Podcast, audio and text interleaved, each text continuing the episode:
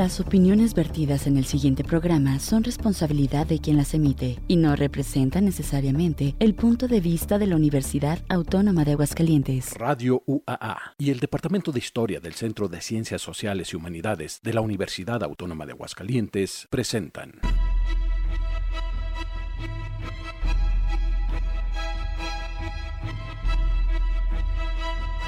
La terca memoria. Historias para contar.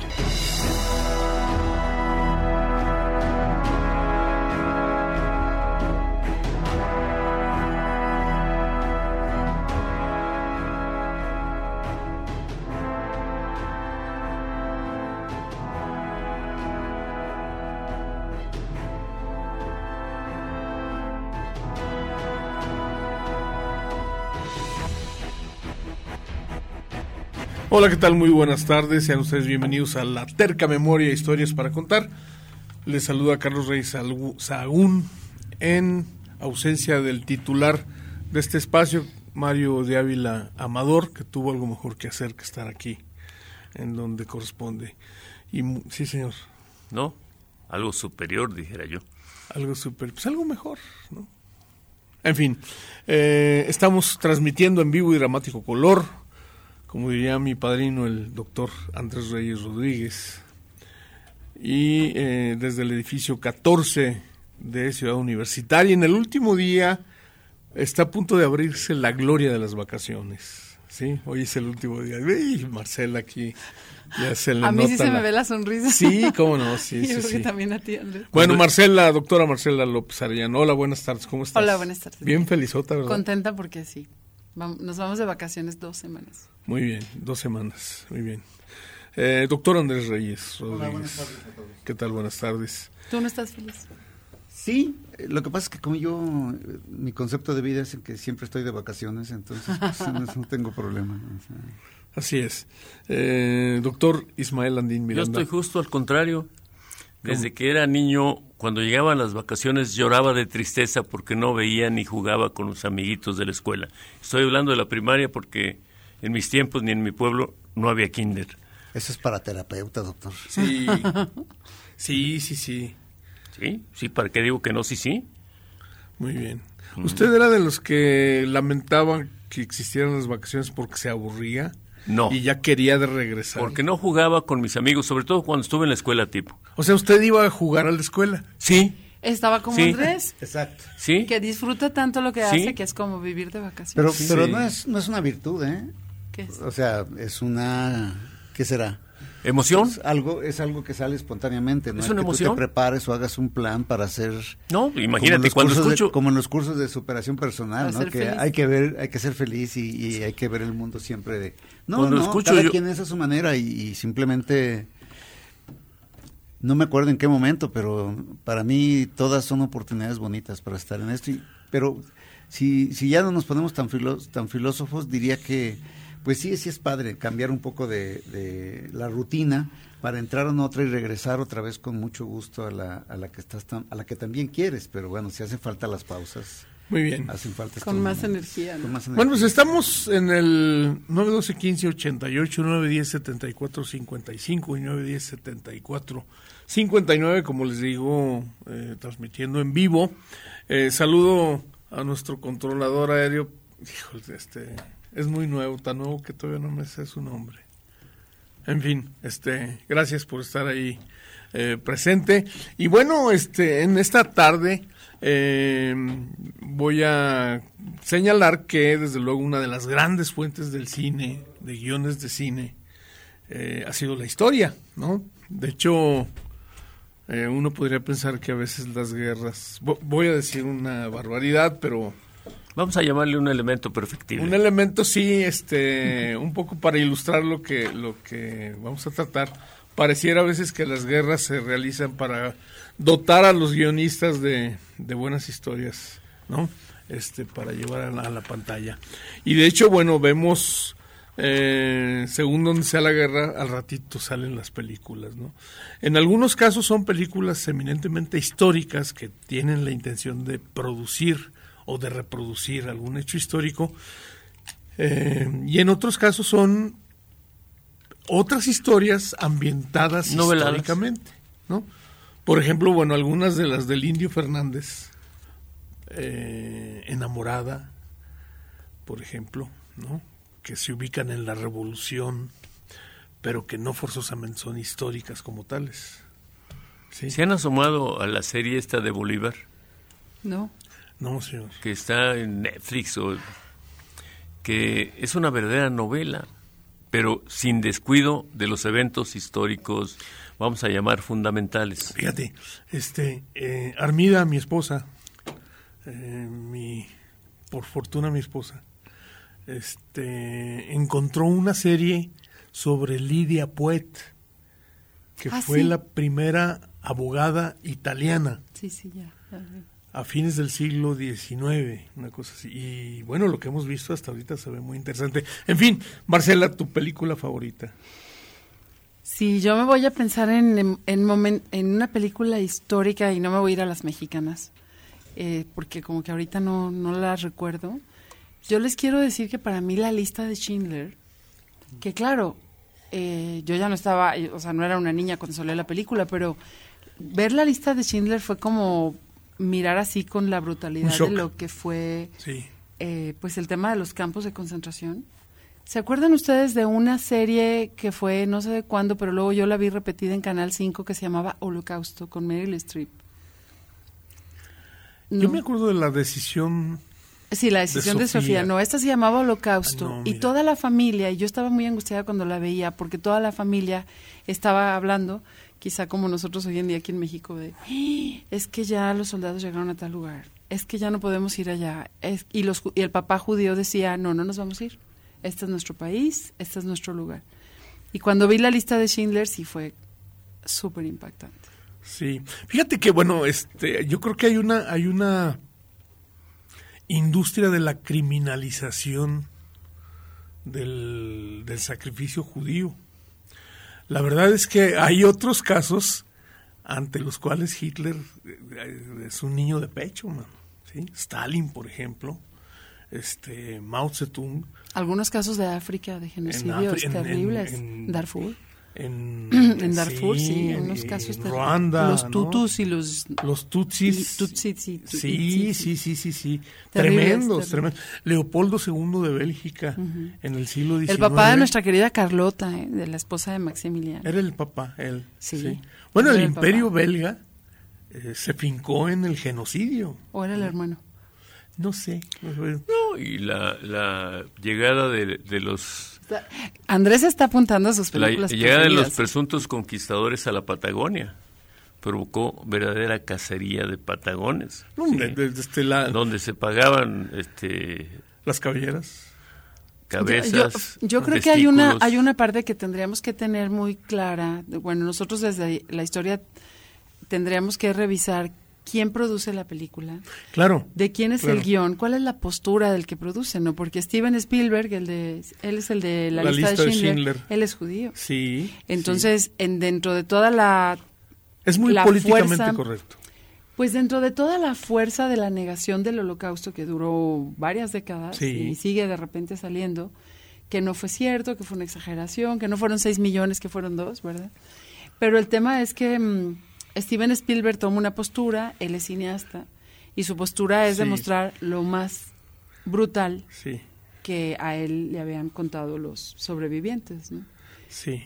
No, o sea... Pero no sé si eso será histórico, la sí, lista claro. de Schindler. Fíjate cómo, cómo si te... Bueno, hay, hay, hay películas, eh, no ficción, sino documentales, digamos, Sí. donde el ejército estadounidense llegaba, creo que sucedió en Weimar, ¿no? Muy cerca había un campo de concentración, lo liberan y van por la gente del pueblo para que venga a ver lo que habían hecho. Y hay unas películas verdaderamente este, espeluznantes. O sea, Sí, sí. la- lo- la- Si la- no, la no les creerían, sí. en- Sí, sí, la filmación de, de militar, vaya, ¿no? De este los muertos.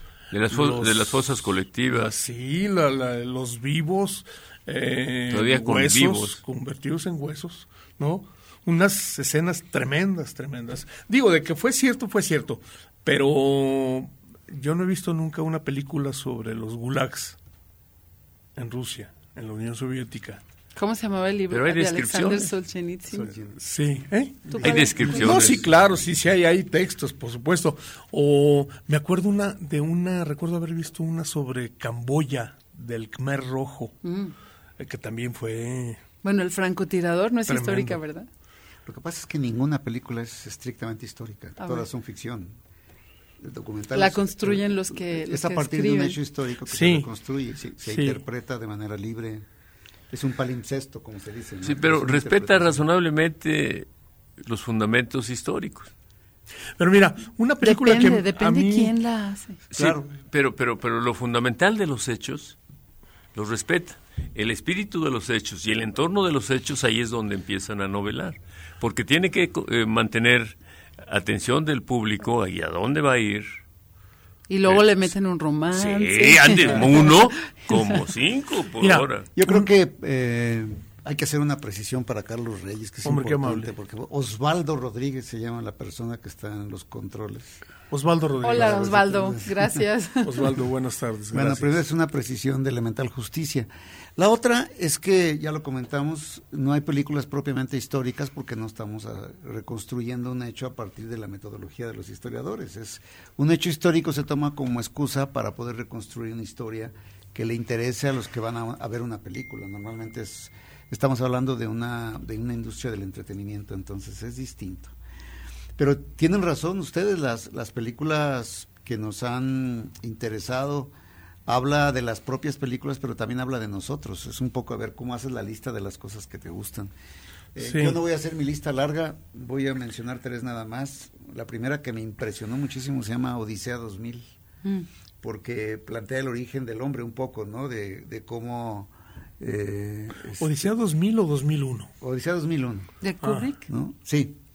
Que tú empiezas a ver ahí cómo, cómo es que los hombres empiezan a pasar del silencio casi absoluto a los sonidos, eh, no sé qué tipo sí. a, a- a la primer sorpresa sobre la naturaleza, al nacimiento del hombre, del deseo por ser propietario de un territorio, a la ambición, al miedo, a la, a la duda, eh, al, al- al asombro frente a fenómenos como este que es de ficción absolutamente, ¿no? Que aparece una estela El monolito. el monolito ahí que de pronto Sí. nos da una idea de lo que lo que significa casi al mismo tiempo que surge la violencia surge la, la, la religión la- la- el deseo del ser humano de interpretar y hay otra más dos más que simplemente las menciono rápidamente mejor dicho una más que a mí me impresionó mucho que es la, la película de Cinema Paradiso que me ayudó a Ah, comprender sí, sí. Historia del cine. que la vida claro. de los seres humanos puede trascender eh, territorios si se atiende con mucha precisión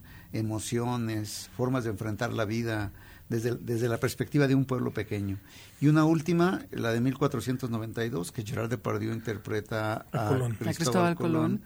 Y podría ser una lista larguísima. Sí, pues pero ya, no- pero ya vi que también Sí. me gustan esas. no, O sea, no que quiero, no quiero monopolizar. Hemos visto Yo, muchas. yo, yo quiero este, detenerme un segundo en 2001 Odisea del Espacio, que es sigue siendo, a pesar de que es del 68, fíjense, o sea, más de 50 años, sigue siendo un clásico fresco. Tú la ves y bueno, te dan risa los interruptores de la nave ahí de, de, de- de palanquita, ¿no? De clic, clic.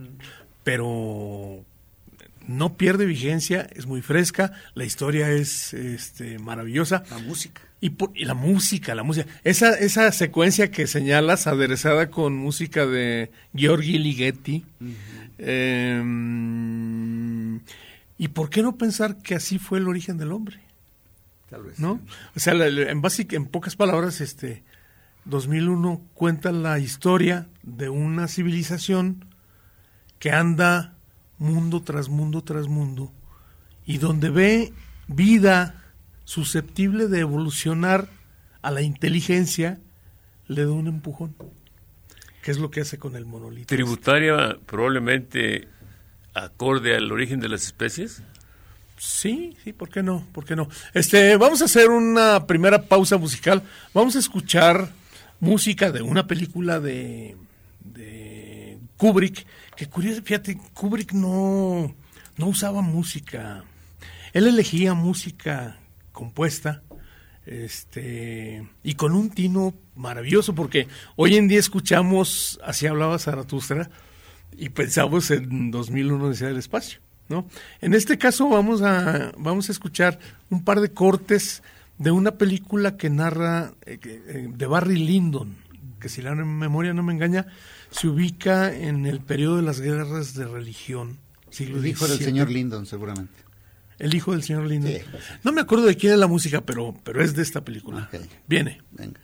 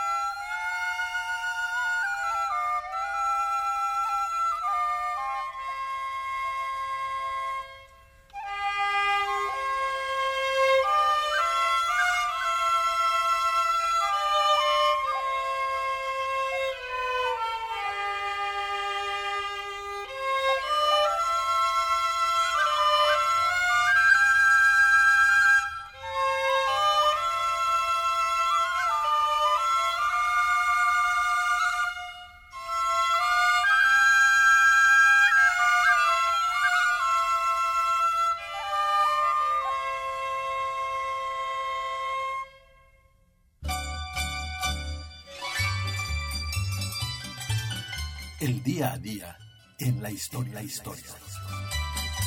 Con el cronista Carlos Reyes Agüe. Mario. ¿no? Oigan, este, ¿han oído ustedes hablar, seguramente el doctor Landín sí, de José García Pepeillo? El de, eh, del dueño de la cantina, Sí, señor. sí, ¿De cuál? de la cantina eh, que está enfrente del Jardín San Marcos, que antes estuvo en, en 5 de mayo. Ay, caray. Sí. ¿No es Janitzio? No, no, no. No, pero estamos hablando de hace... 60 años, Sí, 50 60, 70. años. Fíjate, este, así como hablan de... Peloncito, de lentes, Bajito. calvito bajito, Sí. eh, generalmente de traje, caballero en el actuar y en el servir. Sí, eh, José García Pepeillo está íntimamente relacionado, a pesar de que eh, que- yo creo que jamás se ha dicho, con la pelea de gallos, porque fue él quien invitó a Juan S. Garrido. Bueno, no invitó, lo contrató. Él montaba un tapanco, uno de los primeros tapancos que hubo en la feria. Era justamente en la esquina sur oriente del Jardín San Marcos, haciendo escuadra entre este Manuel. Ponce y Enrique Fernández Ledesma. Actualmente así se llaman Pero, estas pero el ese grupo de Bohemia lo integraban este Juan S. Garrido, invitados frecuentemente por don Edmundo Gámez Orozco, acudía Renato Leduc y llegaban con uno que otro ferrocarrilero bohemio al que hacían despedirse de su esposa. Nos llevamos a tu esposo y nos vemos en uno o dos días o tres. Ándale. Y ese era el grupo al que se incorporaba Juan S. Garrido. Le- No, pero yo estoy hablando de hacia fines de los 40. Sí, yo estoy hablando de Pero eso. Yo no lo asistí, pero la mujer, es- las mujeres que, que se despedían de sus maridos, la, la mamá de Oscar Malo, el papá de Oscar Malo, Sí, recibía a don Renato Leduc en su casa. Pero es un decir, ya. porque llegaba a, a dejar sus triques, entre comillas, y no lo veían, no Sí, lo en los, en los bohemios volvían a de- ver. En los bohemios de esa época hay un hay una casa, la de la del señor Frisch, Guillermo Frisch se llamaba, o. Fritzsche. Sí. Él, él eh, que era muy amigo de Renato Leduc, recibió a Juan S. Garrido varias veces. Lo sé porque claro. él, él solía, cuando recibía visitantes distinguidos, amigos, hacía bohemias y en las bohemias siempre hacían una, en una cuaderno, en una libreta, hacían una especie de, no, no de orden del día, pero sí de una bitácora del Sí, era bitacórica su reunión. dicho. Entonces, este, es muy interesante esa bitácora porque pues ahí ahí se, se recuerda un poco lo que pasó con Renato de Luga a propósito de sabia virtud de detener el tiempo. Oye, y cuando venía Renato Leduc en los 40 a Aguascalientes, ¿nunca trajo a Leonora Carrington todavía casados? Es que no sabemos muchas cosas. Yo, yo creo que sí, seguramente sí. No hay, no hay que- este, elementos para, para decir que la trajo, porque Quizá- hubiera sido una dama notoriamente visible. Quizá lo, Leonora Sí. Es que no podemos decirlo, doctor, momento. porque la, la gente exótica que llegaba a Aguascalientes era, No, pero- pero- era con mucha frecuencia. No se olvide usted que teníamos tren y el tren nos trajo al mundo entero. ¿no? Sí, Entonces, pero eh, una figura como... Yo estoy de acuerdo con usted que se notaría. Alguien hubiera notaría. escrito Pero, sus memorias. pero ya no necesariamente sería una sorpresa, no es como cuando llega usted Sí. a una isla y nadie más. Pero Renato al llegar, por ejemplo, a la casa de, de Oscar Malo, Sí. de don Oscar Grande, Ya venía solo. sí, ya llegaba solo. Porque ahí se iba a quedar. Sí, habría que ver en qué año se casó Venía ella con año. Chiqui Vice. Sí, sí, sí. Bueno, Entonces, si quieren, regresamos Bueno. a las películas, Carlos. Yo Sí. nomás, No, si, me dejas, no de- acabo, si me no. dejas decir una cosa. Ah, sí. Yo hice una Estamos en pequeña... una efeméride. peque- Ah, todavía no acabas la... la- No. no, entonces acábala. Gracias, qué amable. El Apelamos a, 30 su, apelamos a su capacidad de síntesis. Exacto. El 30 de junio de 1955, José García Pepeillo inauguró su lobby bar ¿Lobby? en la esquina de la Plaza y 5 de Mayo. Le dije 5 de mayo. Sí, donde hoy es el Hotel Imperial. Banamex. No, El de enfrente. enfrente. Estaba en medio. Ah. En No, el, el ¿Dónde de- está el banco? Estaba el en del- medio. En, Donde está el donde estaba banco. el banco, sí. Ah, Sí, señor. Banamex. Sí, señor. El que estaba en los bajos del Hotel Imperial, que a mí ya me tocó, bueno, pasar por ahí, no entrar, pero sí ya más reciente, era el Montoro, Imperial. ¿no? Era el Montoro del Sí. Imperial. En fin. Eso, Y el Cabo Cuarto, con don Julio Sandoval. Eso era más hacia el mercado, sí, señor. sí, sí. En la esquina, ¿no? En la esquina. Sí, bueno, tuvo, muchas larga, gracias. tuvo más larga la, la introducción. Sí, que, que es que no está Enrique que para la reseña. Muy bien, regresamos con las películas. Este, Bueno, gracias. yo, yo lo que quería decir una cosa, mientras que estaba eh, ano- pensando y al mismo tiempo anotando, me di cuenta que tengo una eh, sensibilidad especial por las películas políticas, que tienen Sí, claro. valor histórico. Por ejemplo, nunca se me olvida la de la historia oficial, que es una historia impresionante de Argentina, Ah, que sí, gana, el, claro. gana el premio al, al Oscar a la película Gana el Oscar de extranjera. extranjera, sí. Y Muy triste. eh, sí, eh, que es una historia donde una mujer recibe a, a una niña, me parece, en adopción, traída por su esposo, que era amigo de los militares o era militar, ya en este momento ¿Y no de dónde viene? Tú no preguntes. Eh, se- ella vive, eh, va creciendo la niña y la quiere como a su hija y cuando se entera, pasados los años, que realmente era la hija de unos señores que habían que desaparecido. habían matado. sí. Entonces se vuelve medio dramático el asunto. Pero si recuerdan, hay una discusión sobre la historia, porque ella daba clases de historia en la escuela y discutía con los alumnos sobre si solamente había que atender la perspectiva de la historia oficial o si había otras historias distintas de lo mismo. Y después solamente les hago la lista. Empecé Rojo Amanecer, que Ah, se Rojo refiere al, al, Al 68. 68. Octubre. La Sí. Víspera, que me encanta como película, que es de los 80 con Alejandro Pelayo, Pelayo. que era el hijo de Luis Manuel Pelayo. Hace La Víspera, que es una historia de cómo era la, la vida de los La políticos. cargada. La cargada, es hecha en blanco y negro, que tú pensarías que es una película viejísima y es de los 80. Buenísima sobre cómo era el comportamiento de Y el los reparto, políticos. ¿no? José Carlos Ruiz, Elena Rojo.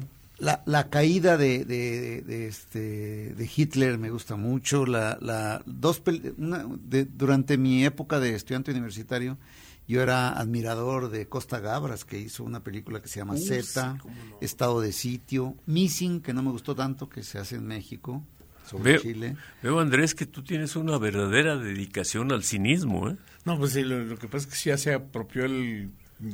No, pero no, no, pero déjenme, déjenme Hasta- decir. antes que se me vaya a mí la me idea, parece muy Marcela. interesante lo que Sí, está diciendo. Antes que se me vaya la idea, eh, deberían de, deberían de, de colectar como obligatoriedad en un cineclub este tipo de películas. Sí, Sí. porque es- deben ser referenciales Fíjate, absolutos. tristemente, todas estas de Costa Gabras, Sí.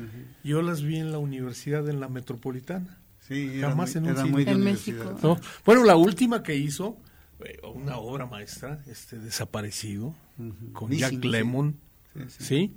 La historia de un joven gringo que va a Chile, Chile, y, sí, me acuerdo de y haberla lo desaparecen. Filmada y va el papá, filmada en México, eh, eh, algunas escenas alucinantes en el Paseo de la Reforma. Paseo de la Reforma, ¿no? cierto. Sí, sí, sí. Este, y bueno, con la pena, pero tenemos que hacer el corte para identificación de la estación. Pero sí, este, hay que... La terca memoria. En un momento regresamos con más historias para contar.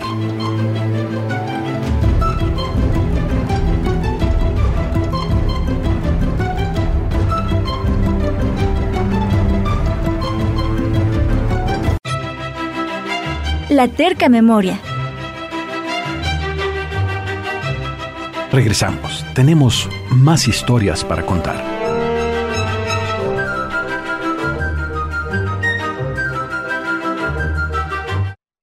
Gracias por continuar en la frecuencia de radio Universidad Autónoma de Aguascalientes. Este es la terca esta es la terca memoria historias para contar y estamos hablando de cine. Eh, los números telefónicos estamos transmitiendo desde el edificio 14 de Ciudad Universitaria los números telefónicos son 449-912-1588, 910-7455 y 910-7459.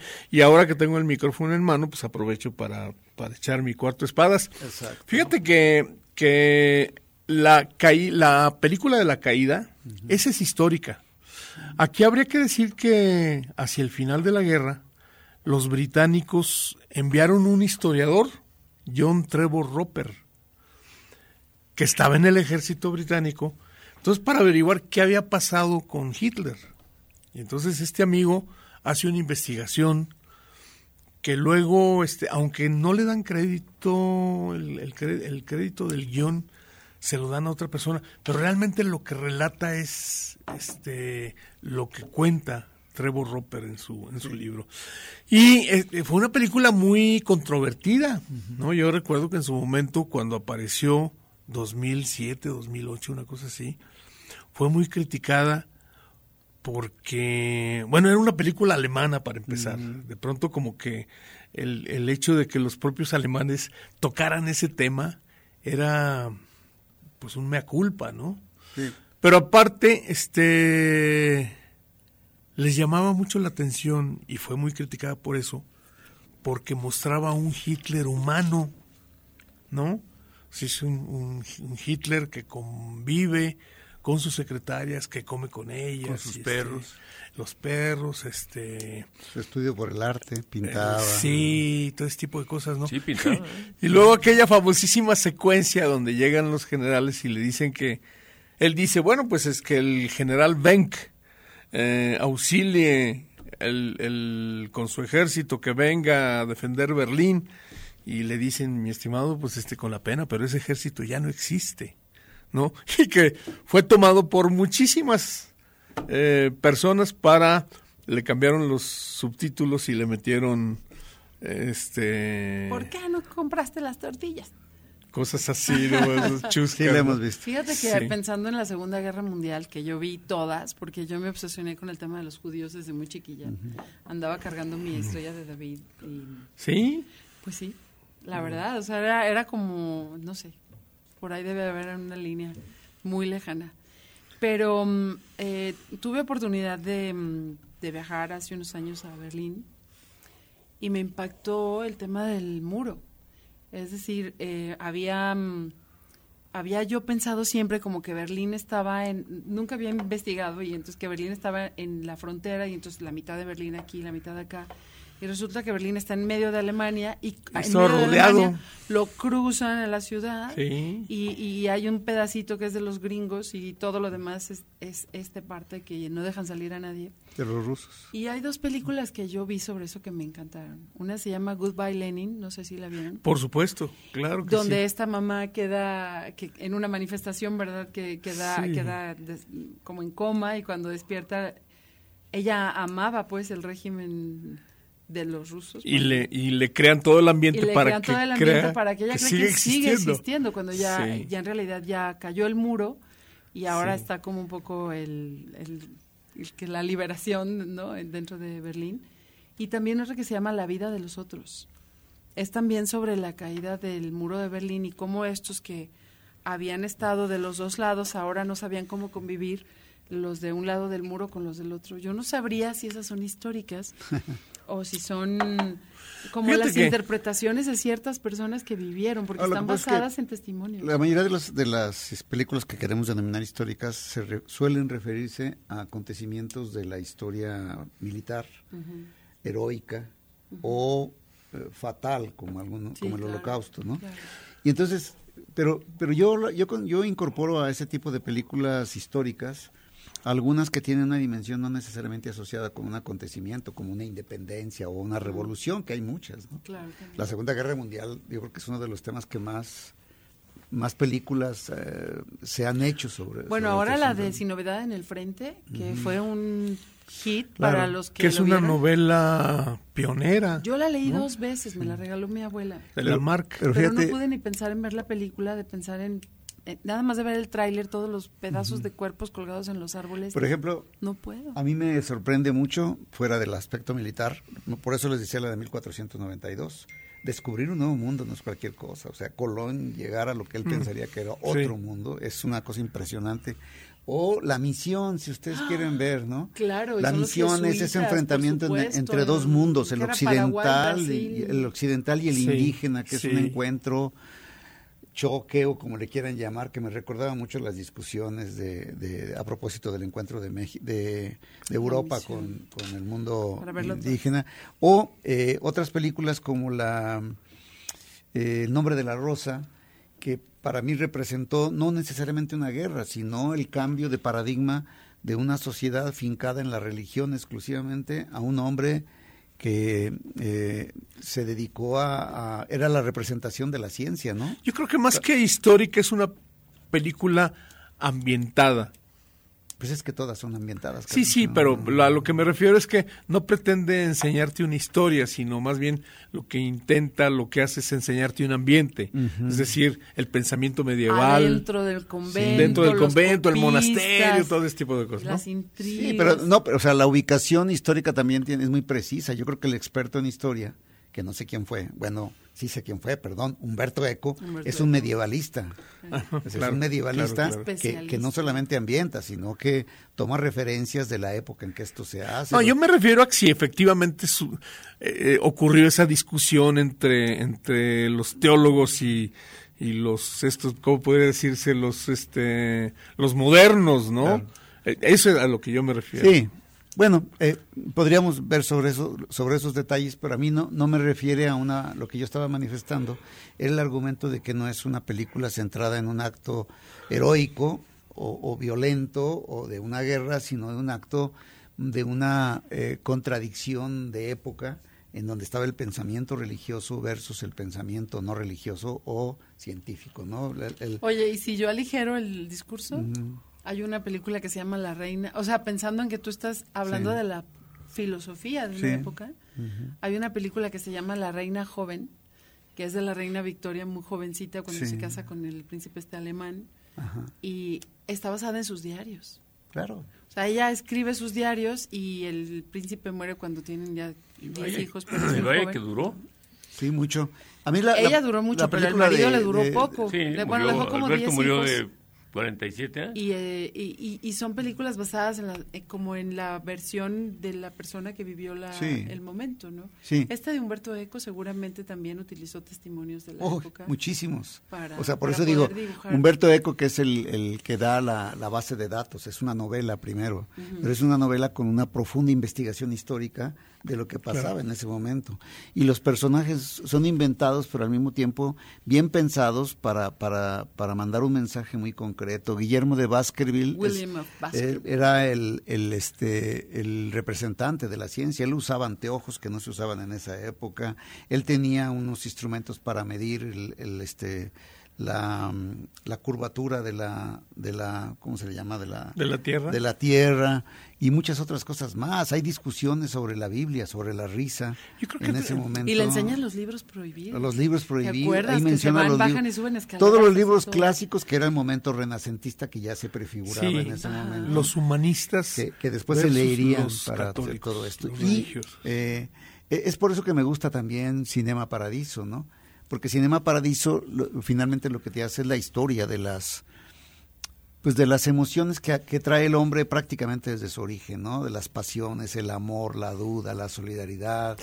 eh, Los cortes de los besos. exacto. todo ese Bueno, tipo de cosas, fíjate, ¿no? a mí me hizo pensar Cinema Paradiso que cada vez que la veo vuelvo a llorar.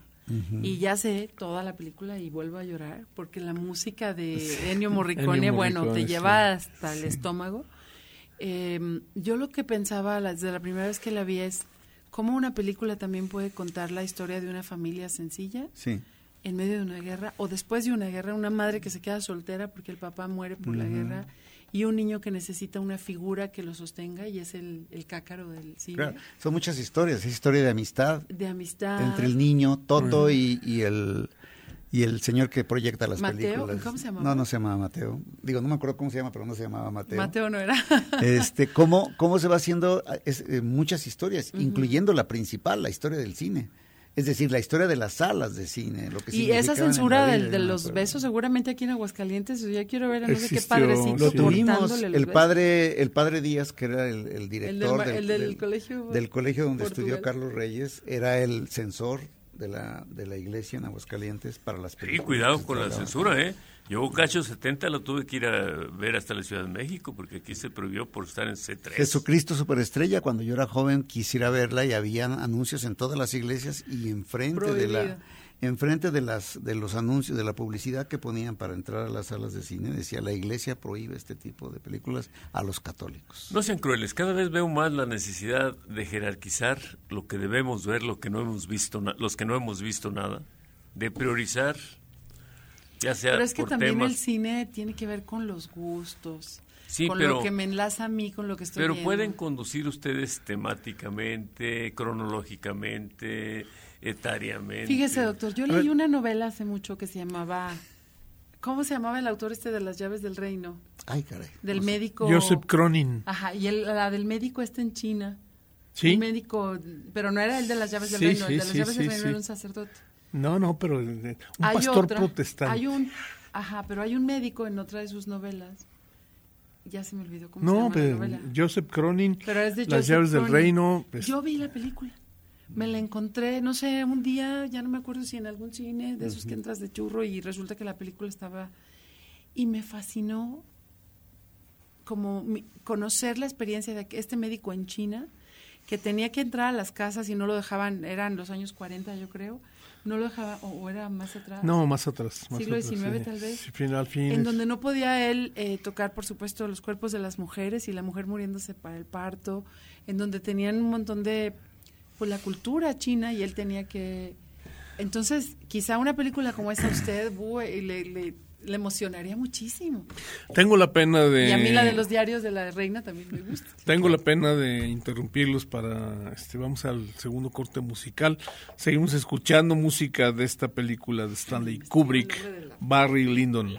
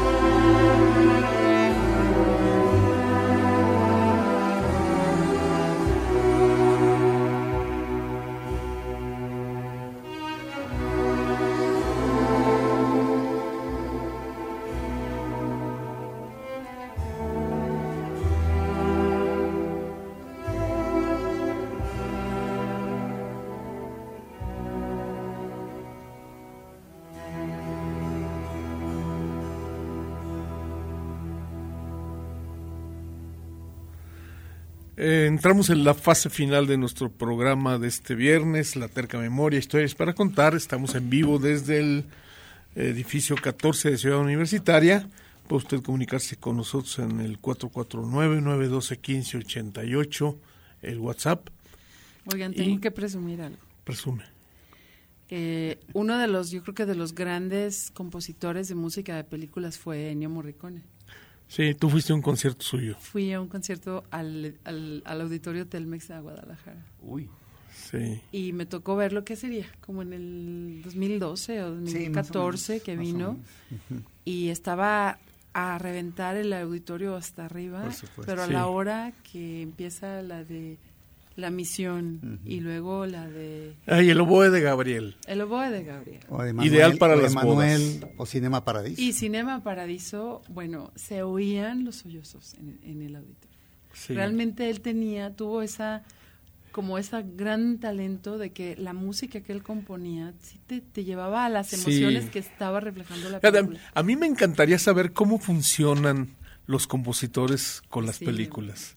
O sea, van componiendo al mismo tiempo, les pasan el guion, les pasan secuencias, les pasan la película, eh, componen después. Eh, podríamos hablar de un de, de hay que ver las biografías de, de Ennio Morricone no hay una biografía, pero hay una entrevista de largo aliento, como de 400 páginas. ¿Con Ennio Morricone? Sí. ¿Y se baja de PDF?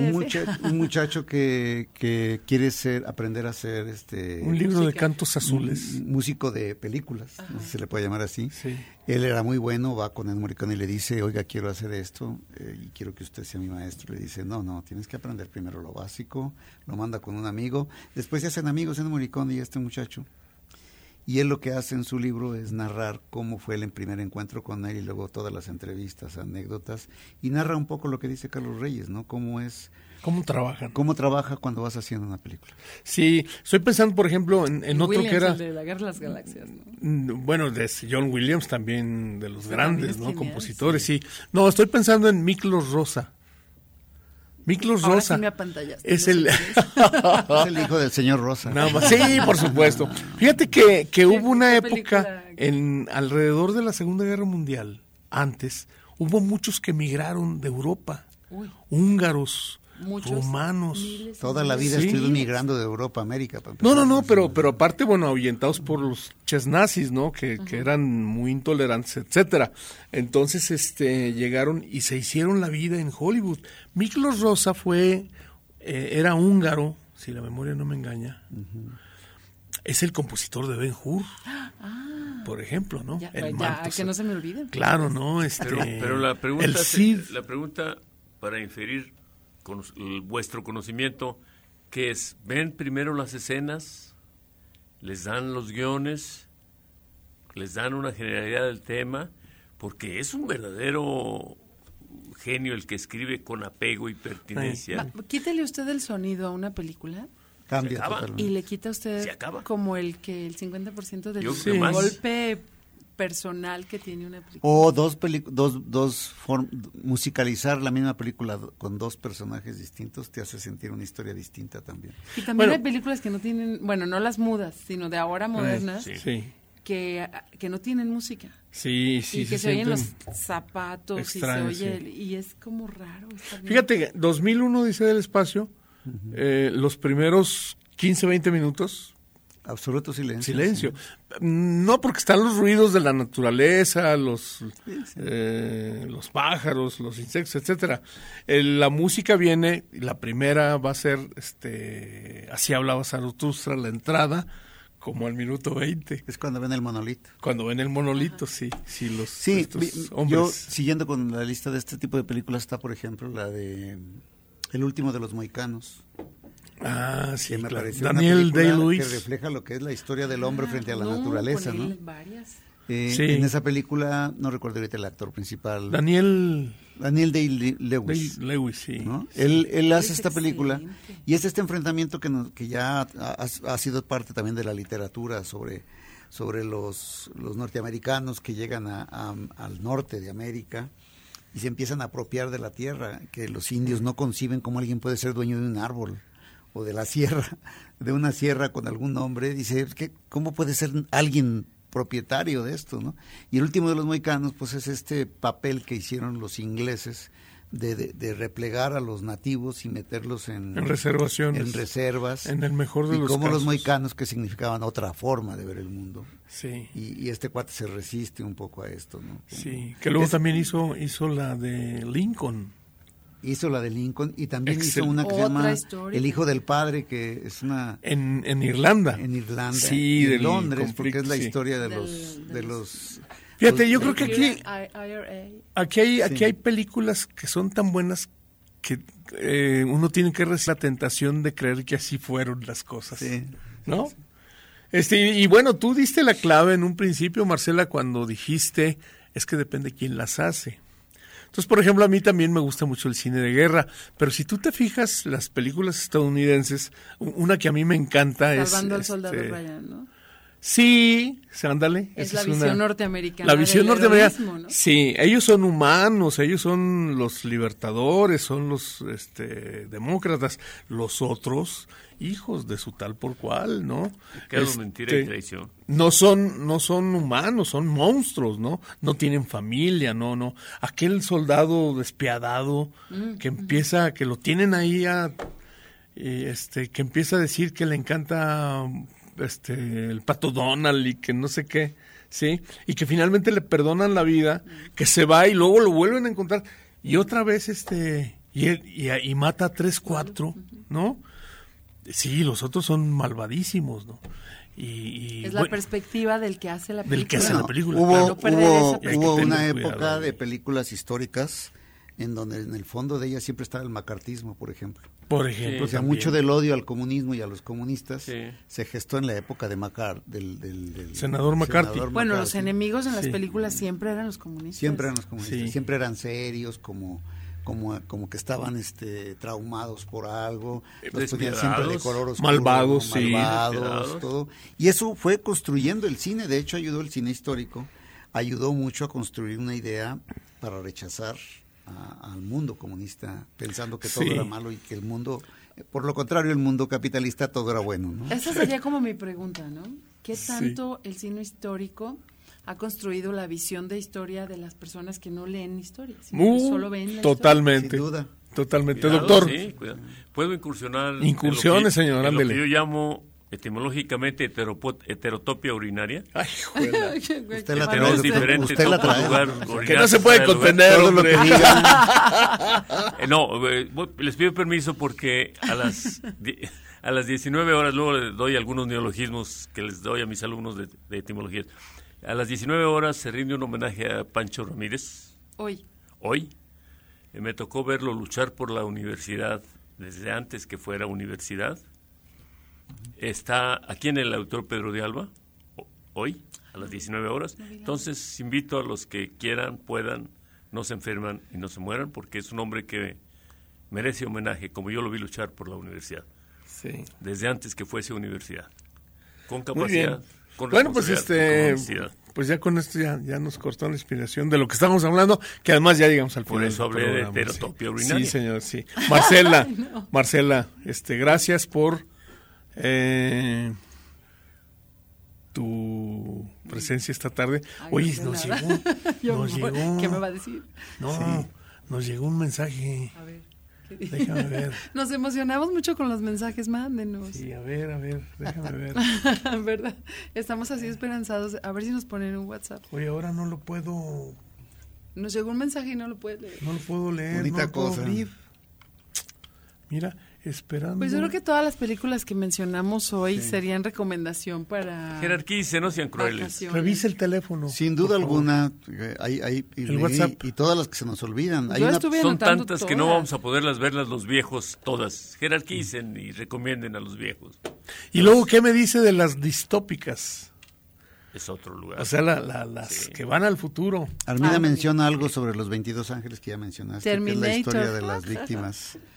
Eh, y también menciona un doctor, Blade Runner. doctor Balmis, no sé por qué. lo Oigan, déjenme El doctor Balmis un, era un- el- un- un comentario rápido de Blade Runner. Eh, creo que ya les había comentado. Rapidísimo. Fui a verla con el marido porque a mí no me gustan esas películas.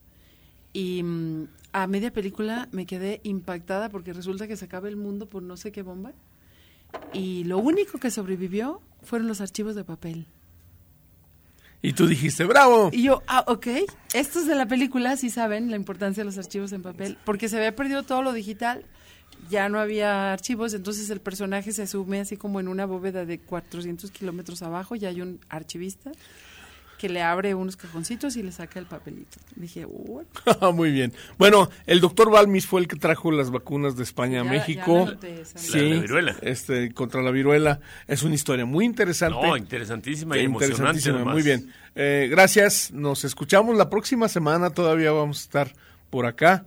Eh, a lo mejor no todos, pero sí algunos. Y nos escuchamos eh, si usted gusta acompañarnos. Gracias.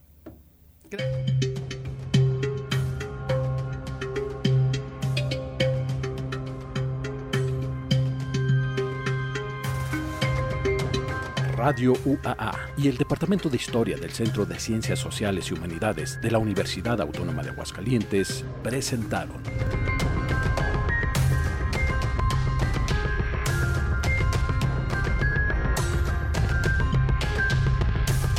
La Terca Memoria.